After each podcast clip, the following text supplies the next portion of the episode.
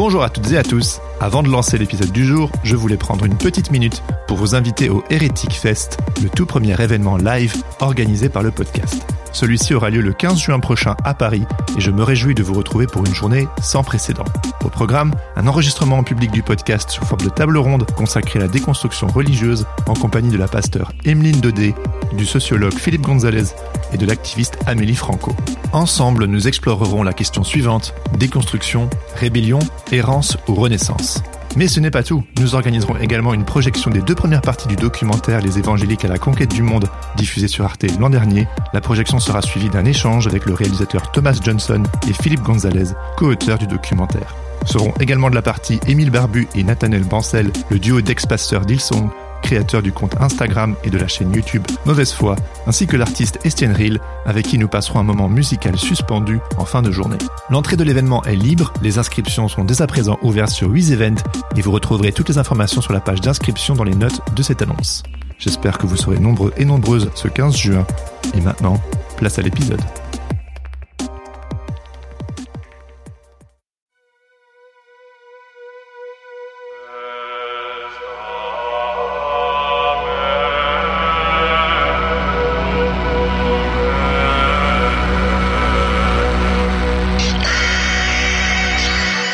À toutes et à tous et bienvenue sur Hérétique, le podcast qui questionne et déconstruit nos croyances religieuses. Je m'appelle Jérémy Kleiss et après avoir remis en question le mouvement évangélique qui m'a vu grandir, j'essaie depuis plusieurs années de réconcilier foi chrétienne et enjeux sociétaux sans renier l'un ou l'autre.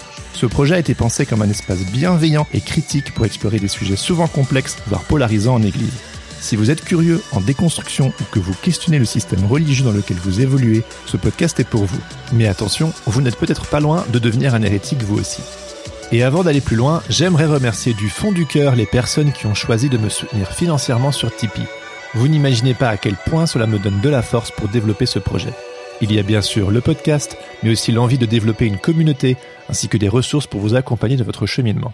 Si ce projet vous interpelle ou que vous le trouvez d'utilité publique, je vous invite à rejoindre l'aventure en me soutenant sur Tipeee. Grâce à vos contributions, vous accéderez à une communauté privée pour échanger avec d'autres personnes en déconstruction, ainsi que de temps en temps à des épisodes inédits et des cercles de parole. Mais surtout, vous contribuerez activement au bon développement de ce podcast 100% indépendant et garanti sans pub. Pour participer, visitez www.tipeee.com slash hérétique-podcast. Vous retrouverez le lien en cliquant dans les notes de cet épisode. D'avance, un grand merci. Dire que les musiques alternatives chrétiennes ont joué un grand rôle dans ma vie est un euphémisme. Adolescent, le rock, le punk, le hardcore et le métal chrétien ont permis de rendre cool et légitime une foi chrétienne qui me semblait fréquemment désuète. À l'heure où mes copains de classe écoutaient tous Nirvana, Korn et Marilyn Manson, moi, j'écoutais DC Talk, POD ou encore Demon Hunter. Si ces noms n'évoquent rien pour vous, c'est peut-être parce que vous n'étiez pas très branché rock, ou simplement parce que vous n'avez pas grandi dans un environnement évangélique. Mais à contrario, si ces noms vous sont familiers, il est fort probable que ces derniers vous évoquent tout un tas de souvenirs. Bien que le rock chrétien existe depuis longtemps, notamment avec l'émergence de la Christian Contemporary Music aux États-Unis à partir des années 70, c'est en marge de cette industrie musicale chrétienne que dans les années 90 et 2000, des labels de musique alternative comme Tooth and Nail, Solid Stage ou encore Face Down Records ont émergé. Et bien que l'idée de produire des groupes alternatifs estampillés chrétiens était relativement similaire à la CCM, ces labels ont eu le chic de produire certains groupes au talent indéniable, dont plusieurs ont percé par la suite dans l'industrie musicale au sens large. Je pense notamment à des groupes comme Norma Jean, August Burns Red, Zayo, Underoath, Be Without You, The Devil Wears Prada Comeback Kid et bien d'autres. Trop obscur pour mes amis de l'église et méconnu du grand public, cette musique était pour ma part l'un de mes seuls espaces de liberté dans un environnement religieux relativement contrôlant. Et paradoxalement, malgré son approche violente quand il n'était pas missionnaire, le hardcore ou le métal chrétien offrait un espace de remise en question où le désespoir, la colère voire la vulnérabilité avaient toute leur place. Cet épisode en deux parties, c'est une balade musicale et introspective. C'est un hommage à ces musiques qui ont joué un rôle important dans mon cheminement de foi, mais également un questionnement au sens large. car de nombreux croyants en déconstruction, et donc en marge des églises mainstream, m'ont partagé avoir été marqués par cette scène musicale. Je me suis donc demandé, les musiques alternatives chrétiennes furent-elles un chemin de déconstruction avant l'heure?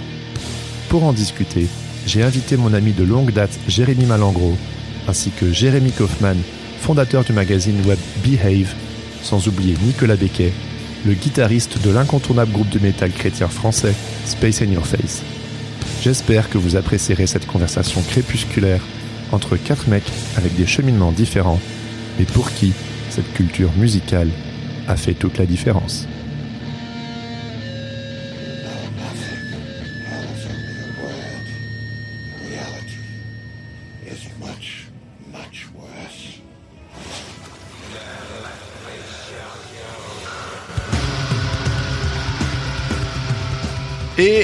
Bonjour à toutes et à tous. Salut Nicolas Becquet, salut Jérémy Malangro et bonjour Jérémy Kaufmann. Ça va faire beaucoup de Jérémy dans cette conversation. Bienvenue sur Hérétique pour cet épisode spécial consacré aux musiques alternatives chrétiennes, le punk, le hardcore, le metal, tout ce qui fait du bruit, mais la version chrétienne.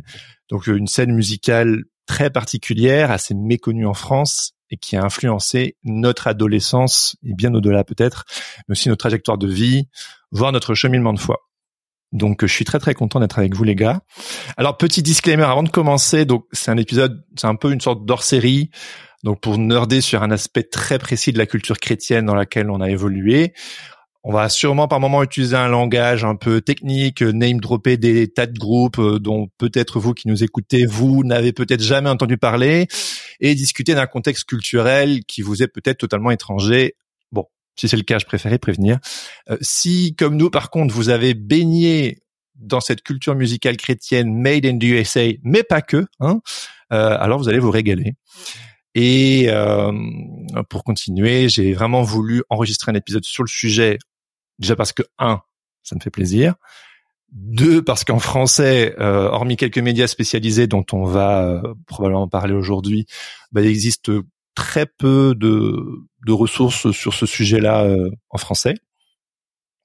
Un, la différence culturelle entre les États-Unis et l'Europe francophone y est également pour quelque chose.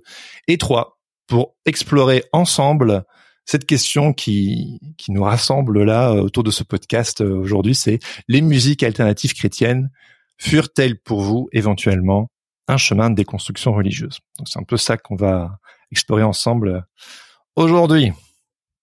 All right? All right. Perfect. Let's roll. Mais avant de plonger dans le sujet du jour, j'aimerais euh, chacun vous demander de vous présenter. Euh, et j'aimerais demander à, à Jérémy Malangro, euh, Jérémy M, euh, c'est comme ça qu'on va t'appeler, je crois, ce soir, euh, de commencer notamment euh, parce que dans mon histoire en lien avec les musiques euh, dites extrêmes, c'est avec Radio Impact. Oula, attention, ça va nous remonter back in the days, donc une radio chrétienne suisse, que mon univers musical euh, s'est élargi. Il y avait une émission, tu t'en souviens peut-être, consacrée aux musiques alternatives, et c'est sur ce forum, euh, le forum de Radio Impact, que je t'ai rencontré, Jérémy. Donc tout commence avec toi, mon cher ami. Oui, euh, ben voilà, moi c'est Jérémy, donc euh, Jérémy Malangro, et euh, c'est vrai qu'à l'époque de Radio Impact, tout au début, euh, je sais plus, j'étais tombé sur un post sur le Top Chrétien et il lançait ce projet, et puis alors j'étais, ben voilà, on parlait de musique, on parlait de musique américaine, et j'étais là, ok, la musique qu'on a chez nous, elle craint, donc euh, ça, ça m'intéresse déjà beaucoup plus. Les Suisses ont quand même euh, étaient quand même aussi, je pense, un peu plus en avance euh, que le reste de la francophonie. Euh, et donc, du coup, ils faisaient les choses un petit peu plus euh, couilleux, et, euh, mais, mais bien fait, tu vois. Je veux dire, qualité derrière, etc. Et ça m'avait très séduit. Et puis, alors, je m'étais retrouvé sur les, les forums, là, à l'époque où ça fonctionnait encore bien. Et euh, ouais, c'est vrai que T'étais arrivé aussi, je sais plus comment toi t'es arrivé dessus, mais euh, effectivement, on a eu quelques conversations, comme tu rappelais juste avant, quelques conversations où il y avait des, des infos qui rentraient pas. Fallait... tout à fait. Ouais. J'étais convaincu que POD c'était du hardcore, alors que bon, soyons précis, c'était du néo-metal, n'est-ce pas? Voilà. Euh, mais ouais, je sais moi, mon, mon parcours, enfin, je sais pas, tu veux juste que je me présente ou tu veux qu'on aille... Oui, oui, euh, après, on, on, plongera dans le parcours euh, de chacun qu'on mettra en parallèle, mais c'était euh, de, de, se présenter, d'en dire un petit peu plus sur toi éventuellement, à, à, titre un peu générique, avant de, de plonger. Ah, ah. alors, bah, donc là maintenant, ça fait longtemps que tout ça c'est à peu près derrière moi, le milieu de la musique. Euh, enfin, je suis encore, j'écoute encore énormément, mais je suis plus aussi actif. Avant, j'écrivais des revues, je faisais, euh, j'allais au concert, je faisais les photos, etc.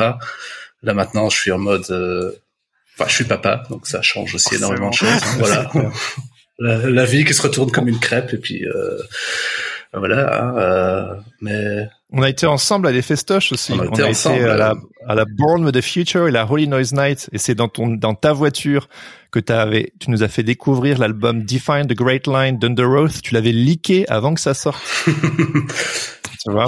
Souvenir, souvenir. ouais, on leur dira pas. Non, non, non, on leur dira pas. Euh, je, je me souviens pas de. Enfin, je me souviens qu'on a été à ces deux festivals euh, en Suisse aussi. T'étais pas aussi à Before Christmas? Non, non, je suis pas venu à celui-là, non. Mais je me souviens que vous faisiez la com euh, avec, euh, ta boîte de graphisme. Bah, t'étais assez dedans, bref. Oui, oui, oui, tout à fait, tout à fait. donc voilà, je crois que j'ai déjà assez parlé pour l'instant. Hein. Ça marche, ça marche. Donc, en number two, je voudrais euh, accueillir Nicolas euh, et te demander de te présenter. Donc, Nico, donc je l'ai fait très vite fait, mais donc ancien membre du légendaire groupe Space in Your Face. Là, à mon sens, mais tu me corrigeras peut-être, l'un des seuls groupes euh, de métal chrétien français à avoir percé euh, en France. Euh, et, et alors, Dieu sait votre premier album, The True Essence of Life, je l'ai poncé. Je voudrais même te dire merci parce que grâce à toi, grâce à ton groupe, j'ai pu sauvegarder un minimum de street cred dans la cour d'école, là où tous mes copains écoutaient du Korn, du System of a Down, du Nirvana, et moi j'étais là avec mon métal chrétien euh, et votre album je me souviens, j'ai des potes qui trouvaient que franchement euh, c'était charmé quoi. Et euh, donc voilà, grâce à toi, je vu que j'étais quand même relativement en décalage avec mes copains, euh, grâce à toi euh, et grâce à Space, euh, j'étais un peu cool quand même quoi. Hmm. Ouais. que dire après ça? Ça va être compliqué d'enchaîner. euh, ouais, donc ouais, moi je suis Nico. je, je pense que je j'ai joué dans un groupe à partir du moment où je savais jouer deux notes de guitare en fait. Euh, c'est un peu ça qui, qui m'a qui m'a drivé euh, vers, vers la musique. Euh, et euh, donc j'ai avant de jouer dans, dans Space, hein, j'ai joué dans j'ai eu une première formation qui s'appelait euh, Machine Fish. Et, euh, on n'a on a jamais réussi vraiment à faire quelque chose, mais c'était dans la mouvance quand même avec un groupe d'église. Alors il faut savoir que pour revenir en arrière, on, on, côtoyait tous la même église. On avait un groupe de jeunes euh, qui était hyper rock et metal, quoi. Je veux dire, euh, donc euh, une personne extérieure à ce groupe de jeunes, on était je sais pas une vingtaine, 25. Ah, si tu venais là et que t'écoutais pas du métal, ça, ça allait pas, quoi. Donc, donc de ce groupe de jeunes là, de, je vais dire 20 ou 25 à, à son apogée, sont sortis trois groupes euh, de, de métal. Donc un groupe euh, plutôt hardcore qui était Machine Fish, on était plus branché sur hardcore. Euh, donc il y avait Space, j'étais pas dans Space à l'époque, qui s'appelait Under Shelter même, qui était un groupe plutôt heavy metal. J'ai des démos cassettes encore. Hein. Et euh, et il y a il y a un groupe euh, de punk euh, qui s'appelait Indeed aussi qui est qui est sorti là. Et, et en fait Space in Your Face ça ça a fini par être un mélange de ces trois groupes en fait qui ont fini en un quoi. Ceux qui ont persisté on va dire dans la dans la musique. Et c'est comme ça qu'est qu né Space. Voilà. Est-ce que Machine Fish, c'était une manière de reprendre Machine Head, mais avec un poisson à la donc euh, euh, je veux dire euh, les Space c'était nos, nos frangins. Hein, donc donc en fait eux ils s'appelaient Space in Your Face comme un album de Galactic Cowboys.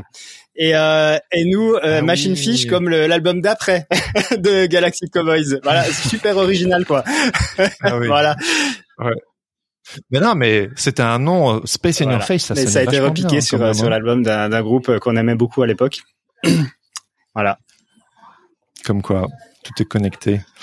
Bon, mais franchement pour moi c'est vraiment le kiff de t'avoir là parce que je peux un peu un peu fanboyer, tu vois, gentiment parce que parce que pour organiser un épisode sur ce sujet-là, euh, en France ou en Belgique, il n'y a pas vraiment, euh, il y avait pas vraiment de groupe comme ça qui avait, euh, j'ai l'impression en tout cas, vous me corrigez si je me trompe, mais qui avait vraiment marqué un petit peu les esprits. Il y avait des trucs un peu underground et tout, hein, mais à, la, hauteur de Space, pour moi. Donc du coup, d'avoir un, de t'avoir là, je sais que Jérémy aime. T'as aussi joué dans dans des groupes, mais peut-être pas à la peut-être pas à l'ampleur de de, de ouais, on pourra revenir peut-être là-dessus euh, un petit peu plus tard je, je vais pas trop m'étaler euh, mais euh, ouais c'est c'est vrai que et pas pas que dans le milieu chrétien quoi. Alors, je veux dire c'est ça qui était intéressant aussi au niveau de space. Ok. Jérémy Kay toi t'as joué de la, dans un groupe ou pas toi? Oui on a fait deux concerts je crois. Un dans un caveau et puis un à l'église voilà.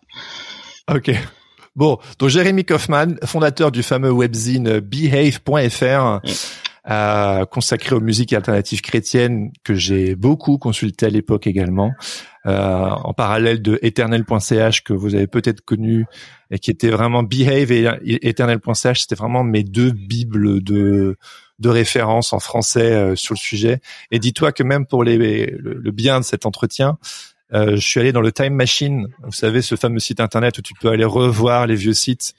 Et je suis allé un petit peu diguer euh, vite fait, t'inquiète pas, hein, je sais pas non plus. Euh, mais euh, et ça m'a, c'était nostalgique quoi. Donc Jérémy Kay, est-ce que tu peux te présenter un petit peu? Je peux, oui, bonjour à tous. Ah, donc Jérémy, personne n'a donné son âge, donc je vais pas le donner, mais je suis celui qui a le plus de cheveux gris, je crois. Donc je suis le plus vieux. J'ai effectivement créé Behave en 2008, si je me trompe pas, parce que c'était l'année de mon mariage, alors c'était peut-être un petit peu avant. Euh, pourquoi je l'ai créé Je ne sais pas si j'en parle maintenant, en tout cas parce que je ne connaissais pas Eternel.ch et j'avais l'impression qu'il y avait rien d'autre sur le web, donc euh, j'avais l'impression qu'il était nécessaire d'en parler.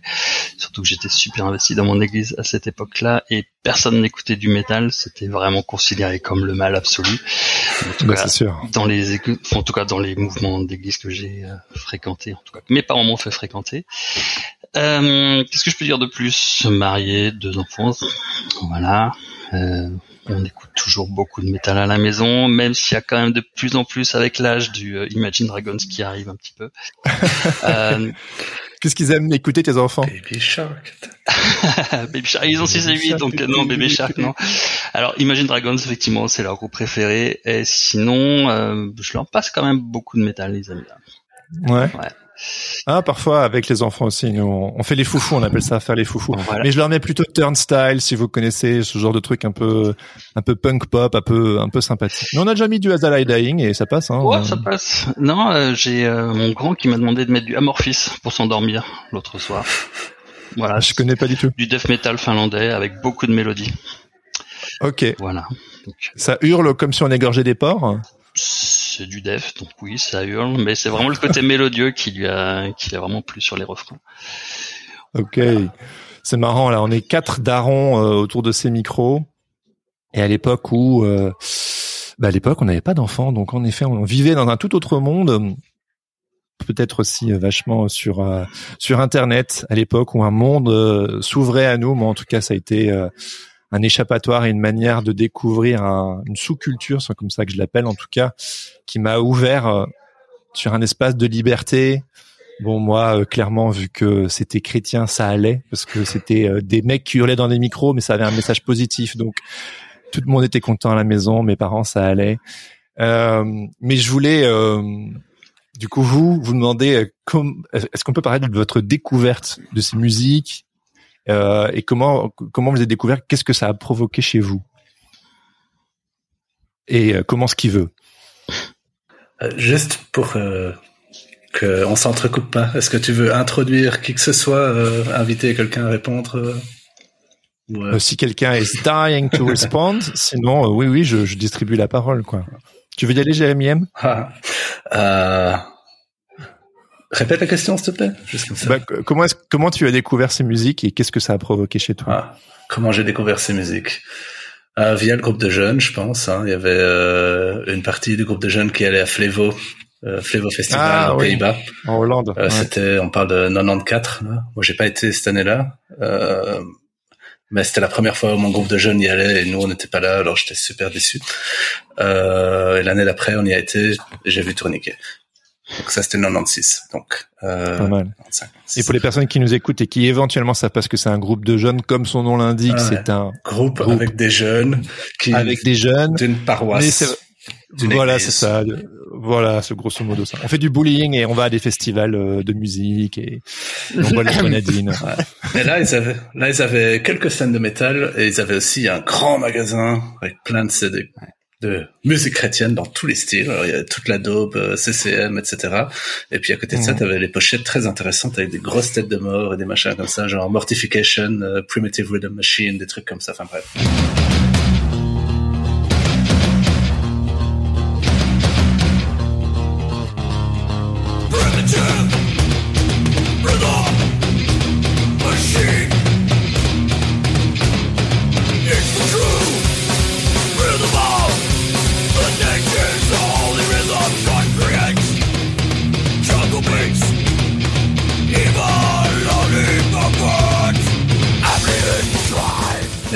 Bien sûr, mais mais mais mais toujours supportif quoi. Parce que mon père imprimait en couleur les grandes pochettes en énorme les pochettes de Mortification pour que je les colle sur mes cahiers d'école. Et alors les profs me regardaient oh il est sympa. oh. ouais. C'était un peu les du coup pour toi c'était c'était cool quoi. Ouais c'était cool. Ouais, puis mes potes mes meilleurs potes écoutaient ça aussi. Et je sais pas il y avait aussi ce côté alors je vais rentrer tout de suite dans du deep. Allez, allez, je pense que euh, parce que j'ai pas mal réfléchi à ce soir euh, en réécoutant les musiques, etc. Qu'il y avait quand même une question de de pas se sentir à, la, à sa place euh, hmm. dans l'église où elle était et de se dire ok tout le monde est gentil, tout le monde il fait, enfin tu vois et moi dans, à l'intérieur de moi en fait euh, ça gueulait, ça, j'étais pas content avec le, ce qui se passait, enfin je, je dirais voilà. Et donc en fait je pense que c'était une sorte de défouloir autorisé de pouvoir avoir ces musiques euh, violentes d'une certaine manière. Euh, enfin, pour moi, c'était pas violent, mais je veux dire, pour une personne extérieure, c'était violent, et donc c'était, je pense, euh, une sorte de, ouais, défouloir et d'échappatoire. C'est aussi quelque chose que vous l'avez aussi vécu comme ça, Nicolas ou Jérémy l'autre? Euh, alors moi, j'ai j'ai jamais vraiment ressenti le besoin. Je n'ai pas fait vraiment de crise d'ado ou de ressentir de, de de faire échapper ma violence ou quelque chose comme ça. Alors là, je rejoins Jérémy euh, M où c'est euh, c'était du genre autorisé quoi. Voilà. Donc moi j'avais une grande sœur qui écoutait Metallica, euh, Guns N' Roses et, tout ça. Donc j'étais déjà on va dire à bonne école et puis après ma, ma mère s'est convertie j'étais en primaire hein, CM2 j'avais déjà de l'attirance pour cette musique là et, du coup ça a été l'occasion j'ai découvert qu'il y a des groupes chrétiens et je me suis dit bah waouh trop bien quoi. Bah, je, je fonce dedans parce que c'était un peu une barrière quand même qui me qui me qui me retenait euh, voilà avec euh, ah, tout tous ces messages à l'époque, c'était un petit peu à la mode euh, d'être un peu en mode Satan et puis en mode euh, on est des très méchants, on va vous manger tout cru, et des trucs comme ça quoi. Et, et euh, voilà quoi. Manson. Et du coup, là, je rejoins totalement. Là, tu dis, ouais, je vais pouvoir mettre du trash pour m'endormir, genre Vengeance Rising, je, je kiffais à mort, voilà. Et, et là où j'ai vraiment découvert, et c'était c'était mon mon Shabbat du samedi soir, c'est qu'il y avait une émission, euh, je sais plus comment elle s'appelle, euh, en France, euh, je pense que Jérémy la connaît, euh, avec le présentateur qui disait "Salut les pingouins métallurgistes" et puis et puis c'était une émission, c'était une radio dans le sud, c'était une heure d'émission où où c'était que du heavy metal, du trash, du du, du death et, et c'était une émission chrétienne en fait. Je me souviens plus. Ah ouais, mais catho ou, ou protestant euh, Non, non, je, non, non, je pense que c'était c'était euh, protestant ou évangélique. Et, euh, d'ailleurs, David, qui qui était guitariste de Space pendant longtemps, on avait une radio locale chrétienne qui s'appelle Radio Omega sur sur l'est de la France. Et lui, il rajoutait une petite demi-heure à cette émission-là, donc ça passait ça passait entre minuit et une heure du matin, je crois, sur la radio chrétienne locale. Et lui, il faisait encore une demi-heure en, en, plus, voilà, pour qu'il y ait un petit un petit peu de truc. Et ça, ouais, ça c'est tous les samedis soirs, je j'étais abonné au poste quoi. Voilà. Du coup, toi, c'était pas trop une transgression. Alors, c'était genre, c'était déjà plus ou moins open bar, et le fait que c'était chrétien, c'était une sorte de bonus qui fitait avec euh, la culture de la maison. C'était plus qu'un bonus en fait. Euh, je, voilà, je, je, suivais un peu ce que faisait ma sœur. J'écoutais un peu sa musique, c'est ma grande sœur, voilà. Mais euh, mais après, toujours avec une retenue en fait. Pas forcément, même même en étant non chrétien, je dirais ça me plaisait pas trop en fait euh, les, les, les, têtes de mort, les trucs euh, un peu dégueulasses, les, les t-shirts de Iron Maiden et tout ça, pas trop pas trop à l'aise avec ça en fait déjà quoi. voilà. Ben oui, je comprends. Surtout surtout dans les cultures d'église dans lesquelles on a pu évoluer, c'était pas vraiment ça qui était. Je me souviens Demon Hunter. Hein, attention, quand c'est sorti, le c'était c'était voilà pour ceux qui connaissent pas donc du coup c'est voilà le euh, le logo c'est une tête de mort d'un démon avec un trou au milieu en mode on chasse les démons. Donc évidemment c'est provoque le message il est là mais même ça ça passait pas quoi. C'était genre il y a une tête de démon quoi. C'est c'est c'est dead. Mais non mais c'est des chasseurs de démons vous vous rendez pas compte? Non non c'est dead. C'est nul. C'est pas bien. C'est du diable. Bon euh, avec du recul, quand j'ai réécouté, je me suis dit mais en fait c'était c'était un rip-off de, de Slipknot quoi. C'était le premier album, c'était vraiment Slipknot. Euh, après,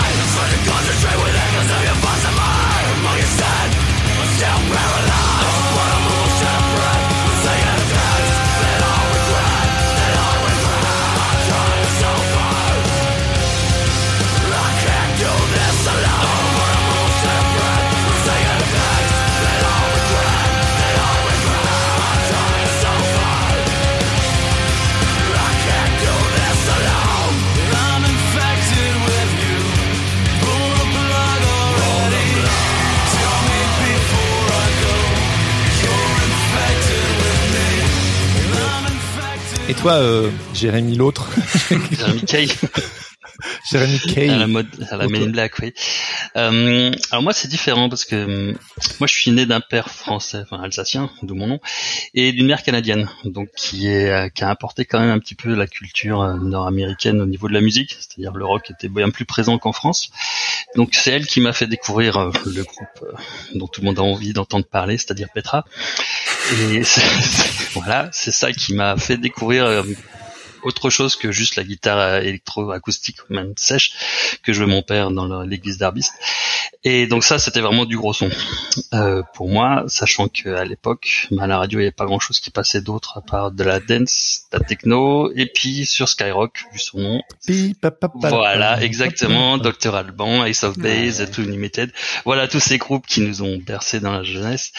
Euh, donc Petra, c'était vraiment quelque chose qui était euh, bah, franchement pas mal quoi. Je les ai vus effectivement au concert. Euh, il y a, eu DC Talk aussi. Alors DC Talk c'est arrivé après encore, mais moi ça a été pendant des années, ça a été Petra.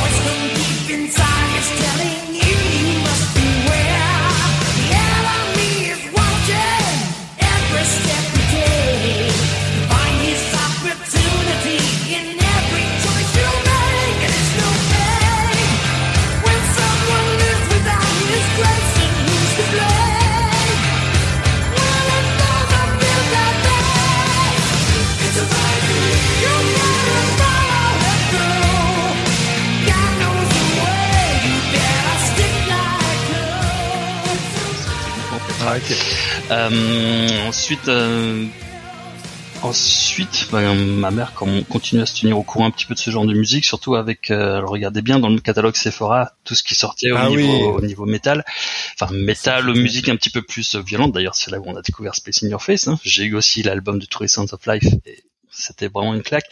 Euh, après Petra, ça a été du coup euh, Red Band. Je sais pas si vous connaissez. Du, ah, vite fait. Voilà, du bon gros hard rock euh, américain.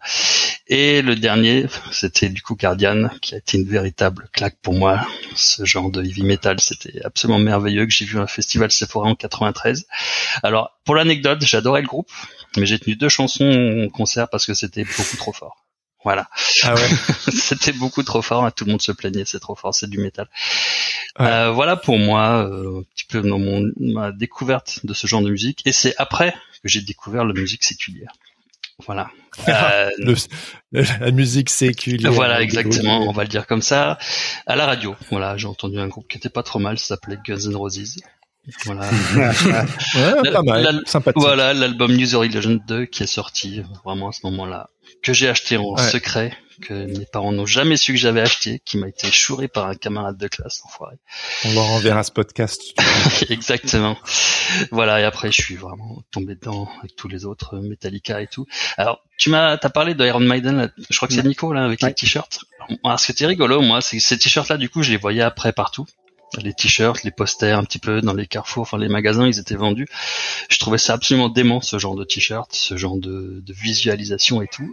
Et un jour, j'ai trouvé une casquette, une cassette d'Iron Maiden par terre. Donc je l'ai ramassé, je l'ai écouté et ça m'a fait mourir de rire tellement c'était c'était kitsch en fait. C'était au, niveau du chant, tu vois, il y avait pas de scream. La musique, elle va ouais, voilà, du tout avec le visuel ah, quoi. Exactement, exactement. Je m'attendais vraiment à un truc dément quoi. Vraiment du Cannibal Corpse ou un truc comme ça. Et non, c'était bon moi c'est du glam quoi. C'est sympa, mais vraiment c'était vraiment mon souvenir quoi. Le, le fou rire avec ce décalage. Ouais. Alors moi, mon introduction, ça a commencé avec Nanup. Vous avez peut-être connu Nanup euh, quand j'avais 12 ans. Donc je découvre le rock chrétien et ça c'est une, une, une, une, révolution pour moi à l'époque. Puis après il y a eu Mamguz que vous avez sûrement connu. Puis DC Talk, puis Jesus Freak donc de DC Talk, puis le catalogue Sephora, puis le catalogue Sephora qui me ramène d'une manière ou d'une autre sur le site de Radio Impact et c'est là où on fait une boucle euh, dans notre narration. Et là, je découvre les musiques alternatives avec l'émission qui était consacrée à ça sur Radio Impact. Puis ça m'amène à POD, euh, l'album Alive, Southtown. Ouais, non, c'est pas du hardcore. Du rapcore. Euh, du rapcore, soyons précis. Et puis, je me, je me souviendrai, je me souviendrai toute ma vie de ce moment où euh, j'ai alors à droite à gauche, il y avait parfois des, des, groupes de rock qui invitaient en featuring un mec qui hurlait un peu. Et ça me gênait un petit peu, mais je m'habituais un petit peu. Jusqu'au jour où je me suis mis The Rising End de, de Zayo de l'album The Funeral of God. Et je me suis j'étais choqué. Et en même temps je me disais mais j'aime bien en fait. en fait, ça me choque pas euh, comme et pourtant c'était quand même assez assez violent. Euh, Zayo,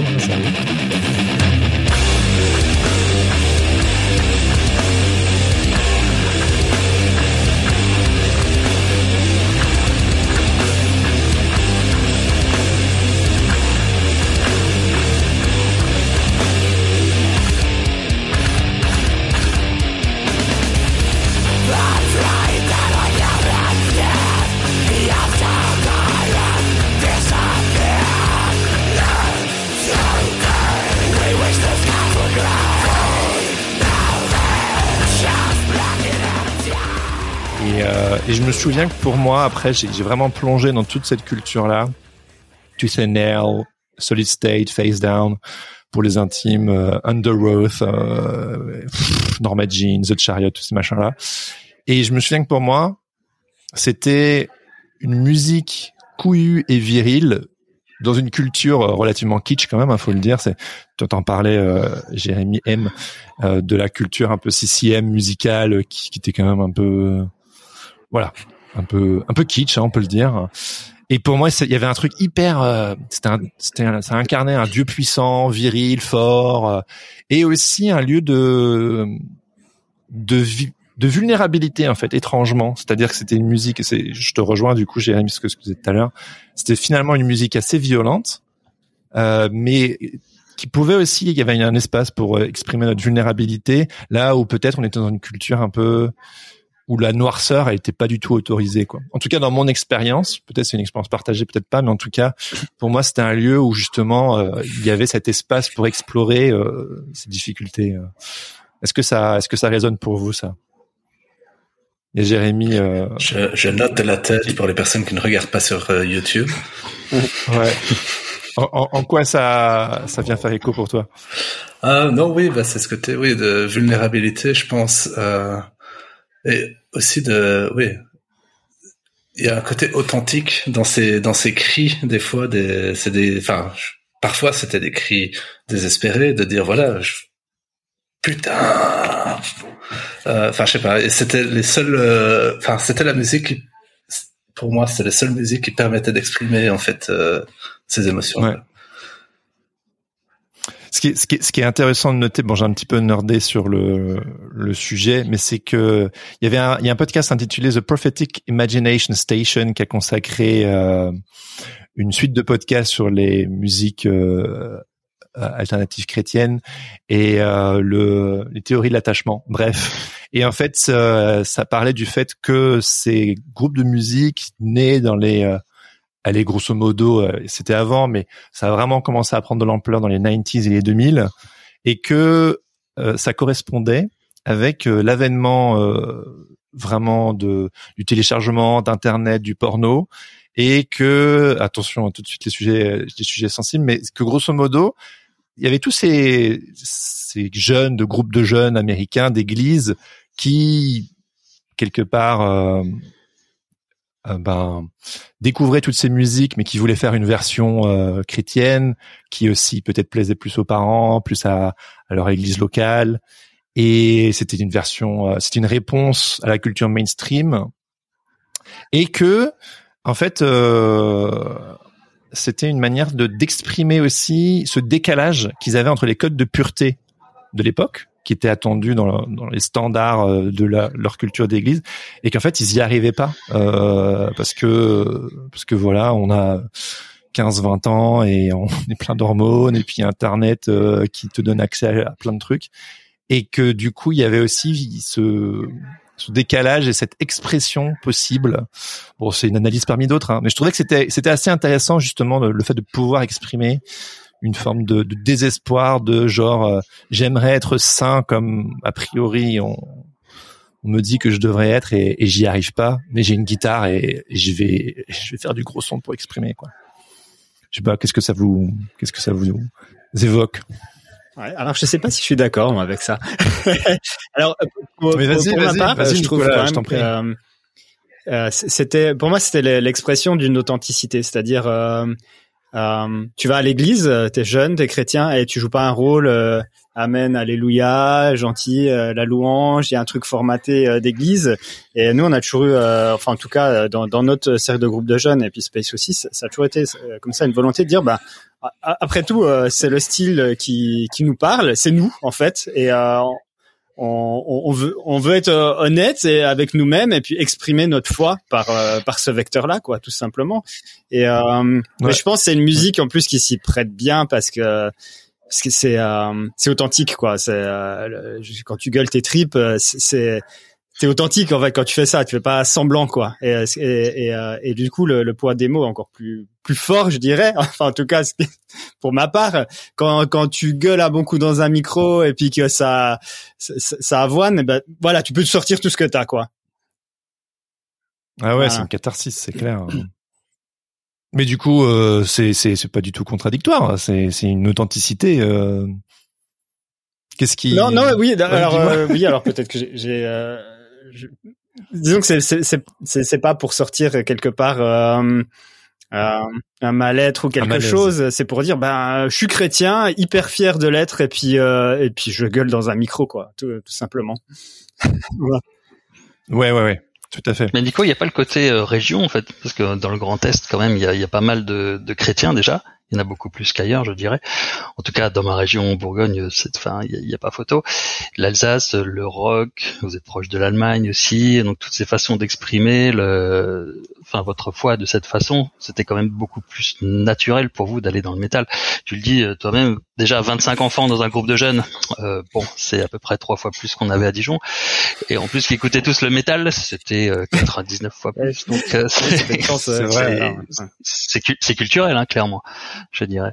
Oh, ouais, peut-être. On était atypique aussi, hein, faut, faut l'avouer. Hein. Disons qu'en fait, le, groupe de jeunes, ce n'était pas un groupe de jeunes d'une église en particulier. En fait, il y a, y, a, y a, des jeunes qui sont venus de plusieurs églises. En fait, on s'est retrouvé euh, ce groupe de jeunes, euh, en fait, qui rassemblait plusieurs églises, euh, et du coup, parce qu'on s'identifiait à, à, cette vision-là, quoi. En fait, voilà, je crois. C'est intéressant de se dire qu'éventuellement le succès de Space, justement qu'on évoquait au début de notre conversation, il y avait déjà un terreau euh, fertile euh, qui était pas du tout euh, euh, en opposition à ce que vous faisiez, c'était genre euh, c'est charmé, allez-y, vous êtes chrétien, hurlez dans des micros et on va vous accompagner pour que euh, ça prenne de l'ampleur. Je vais être obligé de te contredire parce que là, alors vas-y, non, mais vas-y. Je, hein, je vais pas, je vais pas prendre tout le temps. Je vais laisser parler aussi les autres. Mais mais clairement, Space, en fait, bon déjà, on, on a toujours été un groupe hors église. Euh, donc euh, parce que dès qu'il y avait une église qui s'en mêlait, elle voulait tout de suite euh, tout contrôler, chapeauter le, le, projet quasi. Donc donc c'est vraiment, je dirais. Space, on n'a pas plus que ça été encouragé par l'Église. Au, contraire, je dirais, il y avait même plus de plus de de, de, de doutes. De, enfin, à, part, à part au sein de notre groupe de jeunes et, et, notre responsable de groupe de jeunes qui qui est quelqu'un qui est, qui est un rocker, etc.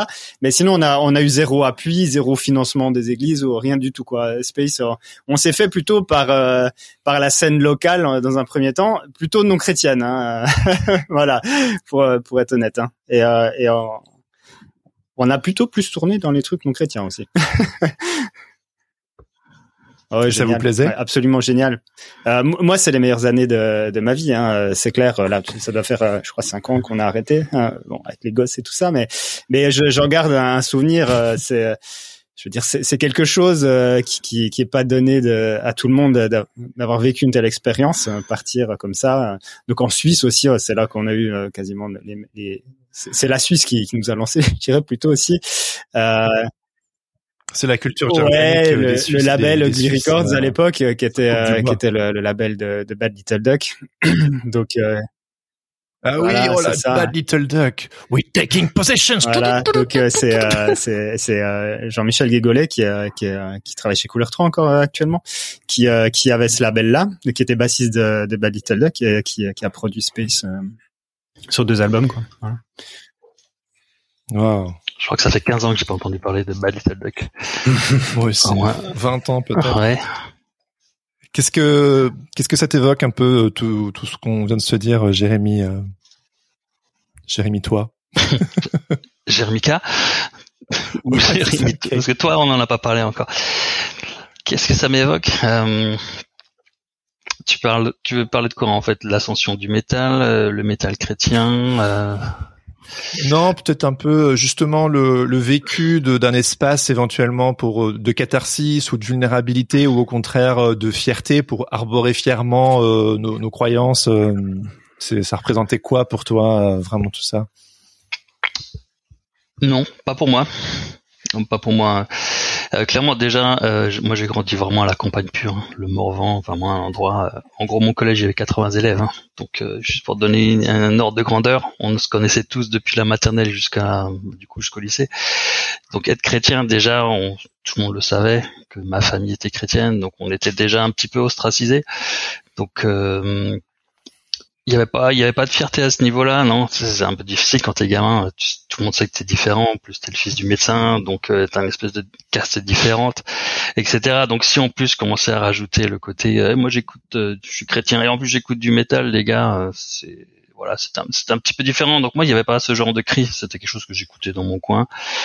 Et puis j'ai fait, j'ai grandi comme ça, en découvrant tout plein de groupes de métal, en allant à la Fnac quand il y avait encore des magazines sur Sephora, ce genre de choses. Et hmm. puis encore une fois, hein, la culture métal dans ma petite région, en tout cas, c'était vraiment inexistant, quoi. Voilà, c'est vraiment à partir du lycée où euh, ça a commencé à se démocratiser, où j'ai rencontré deux metalheads. Voilà, c'est tout. Ouais, ouais, ouais. Euh, ça m'évoque plein de choses, tout ça, mais euh, en fait, c'est marrant parce que en vous écoutant, euh, je me rappelle aussi le fait que dans ces musiques-là, il y avait souvent un peu deux, écoles. Il y avait les groupes euh, missionnaires, si on peut dire ça comme ça, justement, qui créaient euh, du son, du gros son pour euh, gros guillemets euh, évangéliser. Donc sûrement ce que vous faisiez Nicolas avec Space. et puis il y avait et donc je pense aussi au groupe de chez Face Down et compagnie qui était très très I would die tonight for my beliefs. Enfin genre vraiment en mode on, on y va franco et on est là pour pour Jésus quoi. Et puis après tu avais toute l'école Solid State, Tusenel qui était peut-être justement plus dans un truc un peu plus vulnérable de on est des groupes chrétiens, mais peut-être un peu moins d'évangélisation. et donc il y avait un petit peu ces, ces deux pans là. Euh, donc du coup c'est marrant parce qu'on retrouve ça peut-être aussi un peu autour de, de, de ce qu'on est en train de, de discuter. Euh, puis aussi le documentaire, on, on y viendra euh, un petit peu après où, où on observe ça. Je, je, je, vous le savez pas vous qui nous écoutez, mais je leur ai demandé de regarder un documentaire intitulé Chris Core et euh, ça met justement en lumière euh, en lumière ça. Et moi, je sais que l'aspect euh, missionnaire me plaisait beaucoup à l'époque. Euh, il y avait un truc très, euh, comment dire, un dieu, dieu, un dieu conquérant, un dieu, un dieu fort. Moi, je l'ai, je l'ai dit tout à l'heure que vraiment, vraiment, j'étais hyper fier. Je portais des t-shirts de chez Face Down, et c'était vraiment une manière de. Aujourd'hui, je le relis peut-être avec une manière de, comment dire de, de, crédibiliser ma foi chrétienne, euh, de, la, de, la, rendre cool. Ça paraît bête non, comme ça. ça mais... paraît absolument pas bête. C'est exactement ça, de dire, c'est en fait, chrétien, être chrétien, c'est ringard. De manière générale, c'est considéré comme être ringard. Donc du coup, toi, quand tu mets tes t-shirts qui, un, ont un super design, en plus, les gens après ils écoutent la musique, ils font putain ça balance quand même ce truc. bah, c'est cool en fait. Ah mais en fait être chrétien c'est peut-être pas être si ringard que ça. Donc ça fait plein d'échos. Ouais, ça a aussi été pour toi une manière de te rendre cool auprès des gens autour de toi? Ah définitivement. Puis, Au collège, euh, definitely. dans les années 90 ou 90 pour les Français. Parce que j'avais pas compris. Hein. Euh, je rigole. Ouais, ben voilà, donc euh, 90.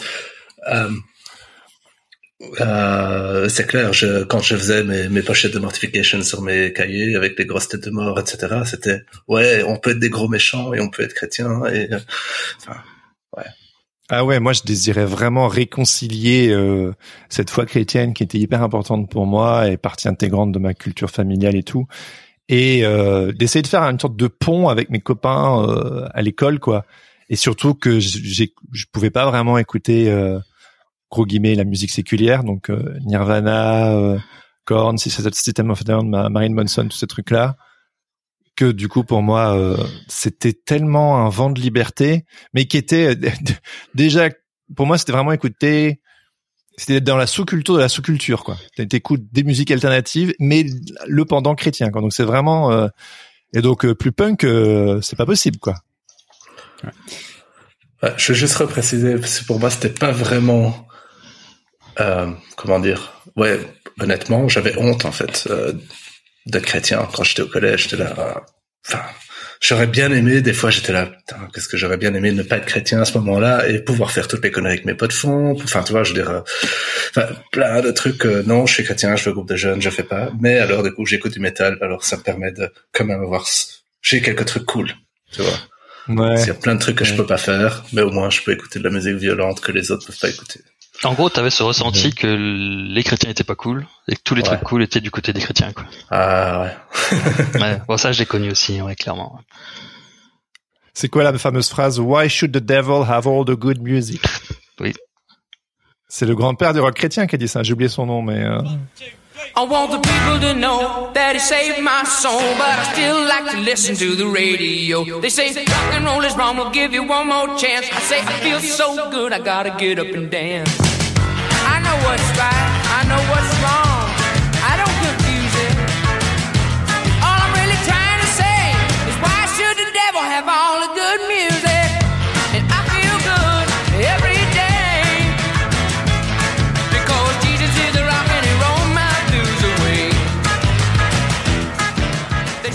Comment comment ça résonne pour vous, Nico, euh, Jérémy euh, Je dirais, tu as, tout à fait raison, et moi je, je rejoins, je rejoins les, les autres Jérémy en fait. Euh, euh, en fait, en, en, fait, enfin les trois autres Jérémy, parce que je suis le seul nom Jérémy dans la salle. euh, en fait, Space, Space, je vais parler de, de, de c'est mon expérience, euh, donc je vais parler de Space euh, le plus que je peux. Euh, on n'était pas des groupes un groupe d'évangélistes, euh, vraiment pas. Euh, même si ça transparaissait dans peut-être dans nos paroles. Euh, déjà, pas tous les albums ont été aussi directs mmh. que, que True Essence of Life euh, au niveau des paroles. Et, ah ouais, vachement ouais, straightforward. Mais mais faut, faut savoir, on est en France, on est on n'est pas aux États-Unis. Euh, si, si, tu si tu veux jouer dans des salles séculières ou euh, euh, pas juste un groupe d'église. T'as aucune chance en France si tu arrives et puis que tu sors ta Bible et euh, tu fais tu fais un prêche de 15 15 minutes euh, comme comme le font les, les, les faisaient. Je sais pas si ça se fait beaucoup encore aux États-Unis, mais en tout cas les artistes chrétiens, c'est là c'était tout de suite dans le prosélytisme, c'était foutu quoi. Hein. Et euh, donc donc mmh. nous clairement notre vision c'était c'était d'une part déjà ben faire un truc de qualité. Tu vois, c'est pas parce qu'on est chrétien qu'on fait un truc de merde. voilà. Donc euh, c'est-à-dire euh, euh, on, veut montrer qu'on peut être chrétien et faire ce qu'on fait. C'est-à-dire, euh, bah, t'enregistres pas sur un, une cassette pourrie, puis après t'es content, tu travailles bien ta musique, tu vas dans un studio, euh, tu, tu mets les moyens qu'il faut pour sortir un truc pro. Parce que déjà, tu, si, si tu poses déjà ces bases-là, ben c'est beaucoup plus facile de discuter après, tu vois, de dire, ben, tu sais, on est chrétien, ouais ah ouais, euh, vous êtes chrétien et tout, mais euh, on dirait pas là, votre musique c'est pas Jésus t'aime quoi, tu vois. Et, euh, Parce que c'est de la bonne musique. Alors je dis pas qu'on était les meilleurs musiciens, le meilleur groupe du monde, mais en, tout cas le, but c'était quand même de changer, de dépoussiérer l'image des chrétiens. Et, et, et, en même temps, bah justement, c'est, c'est, un vecteur dans lequel on se sentait bien. Donc, mais mais en, en, concert réellement, faire du prêche et tout ça, peut-être euh, une petite intro de chanson vite fait à dire euh, voilà euh, ce, titre parle de ça et ça. Mais après les contacts qu'on a eu c'était plutôt en direct après les gens qui venaient nous voir et, et là là on a là tu peux parler de, de ta foi mais mais voilà, on n'a jamais vraiment cru aux, prêches sur scène euh, dans, dans, une salle de métal. Parce que clairement, au bout de une seconde trente, les mecs avec leur binous devant, c'est eh, ta gueule, joue et puis euh, et voilà quoi. Donc non mais on est on n'a pas la même culture. Hein. Euh, c'est un pays plus laïque que les États-Unis. Donc on, on est toujours resté là-dedans. Après dans le milieu chrétien, c'est un petit peu différent. Là là c'est sûr que tu adaptes un petit peu oui, aussi, euh, ou, euh, c'est plutôt des jeunes qui viennent, ils sont contents de s'identifier à toi par ta musique, euh, bah, comme nous on l'a fait avec les groupes américains, etc. on leur donne une chance bah, d'être cool et d'être chrétien aussi en même temps. Voilà.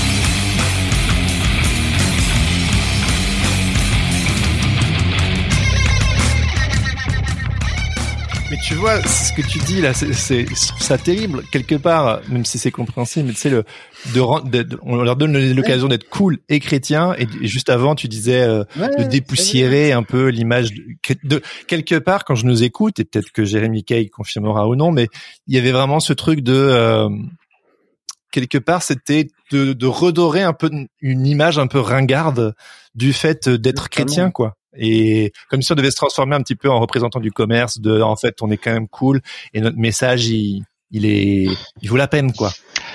Ouais je rebondirais quand même sur ce que t'as dit Nico là. C'est pas parce qu'on est chrétien qu'on doit faire de la merde. Euh, alors c'était peut-être votre credo à vous mais je crois que pendant 15 ans à peu près euh, il y a eu pas mal de groupes. C'était juste ok, on est chrétien et si, on va faire de la merde parce que ça va se vendre. Et il y a eu quand même, ça, ça a été vachement dur quand même de trouver des groupes qui étaient potables à écouter, quoi. Surtout dans le, non mais, euh, enfin vraiment pour être honnête. Hein. En France, tu veux dire Non, enfin, oui, enfin, de, oui, on va dire depuis notre petite France, effectivement, avant le Internet qui nous permettait d'avoir Spotify et tout ça. Euh, moi j'ai j'ai souvenir de sites qui étaient spécialisés dans les dans la comparaison genre t'écoutes Metallica tu dois écouter tel groupe c'est l'équivalent Ah chrétien oui, etc t'écoutes ouais. Guns et puis en fait t'écoutais les trucs. Ah, déjà ça avait vraiment rien à voir avec le groupe de base. C'était quand même assez éloigné et puis en plus musicalement c'était quand même pas terrible terrible. Donc il y avait c'était quand même ça fait enfin en tout cas c'est à partir je dirais de 2010 2015 où on a commencé vraiment vraiment à avoir du métal du metalcore de qualité de- du côté chrétien avant c'était Notamment avec Toussaint Nail, ouais. voilà, effectivement, Toussaint Nail, Face Down, ils ont vraiment, vraiment beaucoup aidé à cette scène. Mais avant, c'était juste des copies pour dire on est là, quoi.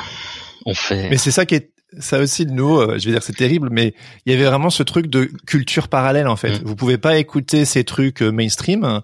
Je me souviens moi, bon à l'époque c'était genre euh, le hip-hop, c'était genre euh, vous aimez Eminem, bah écoutez KG52 Oui, par exemple. 52. Euh, vous aimez Nirvana, écoutez DC Talk. Mm. Et il y avait vraiment ce truc de protéger vos oreilles euh, de cette musique euh, qui prêche des choses pas bien et écouter des choses safe Mm. euh, avec un après il y avait des trucs euh, vachement cool aussi hein. je me souviens des, des OC Supertones et tout tout des trucs euh, bon, c'était bon enfant quoi mais euh, c'est c'est vrai que au-delà de la qualité moi ce qui me turlupine un petit peu dans cette histoire c'est le fait de créer une culture parallèle et de nous ostraciser. On est, enfin, il y avait déjà une sorte d'ostracisation qui se faisait culturellement, et puis de encore plus se dire, il faut vraiment pas se mélanger, quoi. Qu'est-ce que ça, qu'est-ce que ça évoque pour vous? Je pense que c'était le but. Ouais. Hmm. Je pense que c'était le but parce qu'on était rassurés. Voilà. Ça rassurait les parents. Ça rassurait les Ou nous- parents. ouais, nous ça, aussi. ça nous- Non, ça nous nous aussi, rassurait aussi. hein. Franchement, quand j'ai commencé vrai. à vraiment découvrir des groupes hyper quali, j'étais, j'étais trop content, quoi. Et j'ai fini par plus écouter que ça. Voilà, on en parlait. Tout, tout ce qui sortait de Face Down, c'était de la bombe. Hein, surtout quand on aimait bien le hardcore, c'était excellent. Solid State pour les trucs bien bourrins, Tooth and Nail pour les trucs un petit peu plus rock. Enfin, voilà, moi j'ai tourné pendant dix ans pratiquement que avec ce genre de choses parce que ça, parce que ça rassurait. Il y avait plus besoin d'écouter Oui. d'autres choses. Et ils faisaient des trucs trop bien. Genre Ah, musicalement, ça se tenait mais Mm. totalement, Mm. quoi. Pas tout. Ils ont sorti Non, aussi mais- des grosses copies de trucs euh, Bien sûr, réguliers, mais ouais, la qualité était, la production ouais. était toujours top notch. Euh, Je me, sou- je me souviens, j'allais sur le site de TSNL, il y avait pas encore euh, YouTube à cette époque-là, et je devais télécharger QuickTime pour aller voir les clips vidéo, et où j'allais sur Pure Volume pour euh, télécharger des MP3. Enfin, là, on, on, on nerd à mort dans des spécificités ou sur MySpace, des trucs de ce genre-là, mais ouais. c'était vraiment, il y avait vraiment un vrai côté, je vais diguer de la musique et vraiment chercher euh, au fin fond de l'internet pour trouver des trucs. Quoi. Bah, nous, on, appelait Nail leur magasin parce qu'ils vendaient pas, ils avaient pas de magasin en ligne, donc on a, c'était encore, on appelait au téléphone, donc euh, en soirée pour avoir les, les tarifs moins chers. Faut qu'il faut appeler aux États-Unis. En plus, ils sont à Seattle, donc euh, 9 heures de décalage. Notre anglais était pourri et on essaye de dicter notre carte de crédit pour commander tous les derniers albums de XXY. pour éternel.ch, là, votre boutique, hein, c'est ça. C'était quoi? C'est, tu parles de la boutique de éternel.ch. Ah non non, bien avant. Non, bien avant. Avant ça. Comment ouais, c'était Et puis ils avaient un super di- studio de design, genre euh, les mecs euh. Asterix Studio qui est devenu une visible créative. Moi c'est comme ça que j'ai voulu devenir euh, graphiste et puis illustrateur par la suite. C'est genre ces mecs c'était des tueurs. Je me, sou- je me souviens de la pochette de Norma Jean, Bless the Martyr and Kiss the Child. Quand j'ai vu cette pochette, je me suis dit je veux devenir un putain de graphiste parce que c'est génial. Et euh, puis notamment, tu, tu, genre, pour te faire un, un, un- pont, euh, Nico, euh, la couverture de Space aussi de votre album, elle, est, elle était forte, quoi. Tu vois, il y avait une identité forte. Et puis, euh, enfin, pour moi, c'était genre, euh, on est de nouveau dans l'image, quoi. Dans l'image, dans le fait de peut-être de redorer le blason, que. Et puis ils avaient un truc un peu slick, quoi. Quelque chose. C'était sexy, quoi. Alors, euh, petite question, petite question. Alors, qui, c'est qui sur la pochette là de de l'album True Essence of Life? C'est toi, C'est ouais. toi. Ah bah voilà. jusque là. Sérieux? Ah, J'avais jamais, vrai, j'avais jamais cité ça. Faut que je, faut que je la retrouve. Avec Le, euh, le, le mec, le scientifique les- là? Ouais. Ah ouais, avec les trouvettes. Ah mais elle était, elle était impressionnante, je trouvais cette pochette. Enfin, je sais plus quel âge j'avais quand j'ai écouté ton cet album. Hein, je devais avoir, euh, je sais pas moi, 15 ans. Il y avait un truc, euh, et puis aussi cette intro là, tu sais, genre MLK là. Je- Moi, je me le suis remis dans les oreilles hier et aujourd'hui, hein, et ça m'a fait bizarre, tu vois. Je me suis, je me suis remis dans cette ambiance. Euh, donc ouais. Et est-ce que vous, vous avez aussi connu donc on plonge dans tout cet univers-là. Euh, moi, clairement, c'était mon petit espace de liberté que autant mes parents que mes potes à l'école ou à l'église euh, connaissaient pas. Donc, c'était, je me faisais des potes par internet comme euh, Jérémy ici présent. et et puis il y avait tous ces petits dramas qui qui agitaient aussi un petit peu la planète alternative chrétienne, je pense à Zeo, je pense à Underoath, je pense à tous ces groupes qui euh, avaient des sortes, il y a Azalai Dying, mais ça c'est un petit peu plus tragique. Hein. Euh, ceux, qui savent savent, on va pas nerder trop longtemps là-dessus, mais euh, tous ces groupes comme ça qui étaient censés incarner des sortes de modèles euh, en termes de d'éthique, de musique, de croyances et tout. Et puis on se rendait compte que ben il y avait parfois euh, un peu de la tension dans l'air. On en a même fait des documentaires. Je pense notamment à, à, à Zayo de, de nouveau, hein, qui qui, qui on savait qu'ils avaient il y avait des, des tensions, il y avait de l'alcool, il y avait de la dépression, il y avait plein de trucs de ce genre-là. Et je me souvenais que ça dénotait parce que certes c'était une musique euh, puissante, mais on était dans du la version lumineuse. Donc euh, quand il y avait euh, ces entorses à la règle de la culture chrétienne de l'époque, euh, je me souviens que moi ça me ça me déstabilisait. Tout comme je nerdais avec toi Nico l'autre jour quand le quand le guitariste Marcos de POD est parti je me souviens que mon monde s'écroulait quoi. C'était genre qu'est-ce qui se passe? Et puis je me souviens le chanteur il disait vous croyez que dans les coulisses on est toujours des petits anges et tout? Et c'est un peu genre mais qu'est-ce que ça veut dire? Moi je veux des modèles pour ma vie chrétienne quoi. Bon à vous les moi moi j'ai l'impression que hum, tous ces petits accros on va dire c'était amplifié par les gens qui aimaient pas le métal surtout dans la scène chrétienne.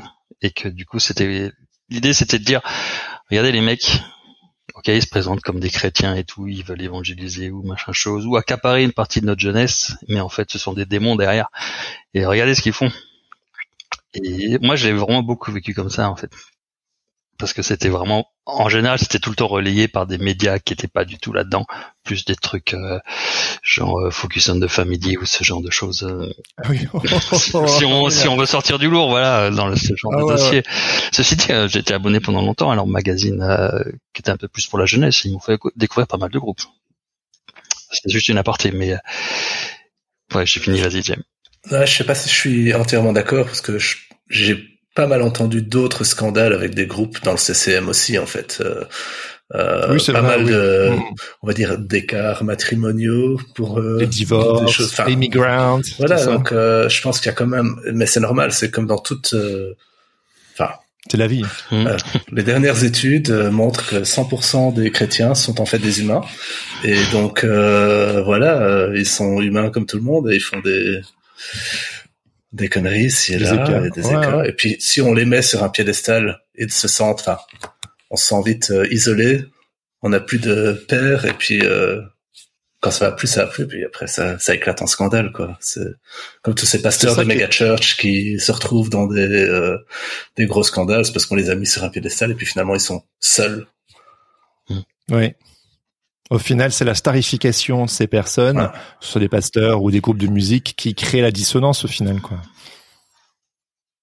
Mais vous, en tant qu'adolescent ou jeune homme, hein, je sais plus trop l'âge que vous avez, mais grosso modo, quand vous, vous, lisiez ce genre euh, d'histoire, ça a réveillé quoi chez vous? Parce qu'évidemment, là, on en parle à tête reposée, genre oui, ce sont des êtres humains comme tous les autres, d'accord, mais à l'époque, euh, parce que c'était, j'imagine, tout votre monde. En tout cas, c'était pour moi le, cas, en tout cas. Ouais, je, je, enfin, je, je, suis du côté de Jérémy M. Pour le coup aussi, euh, c'est des êtres humains. Ils ont une vie, euh, la vie de rockstar, c'est, c'est plus dur que que la vie normale, boulot métro dodo, hein, même si c'est plus excitant.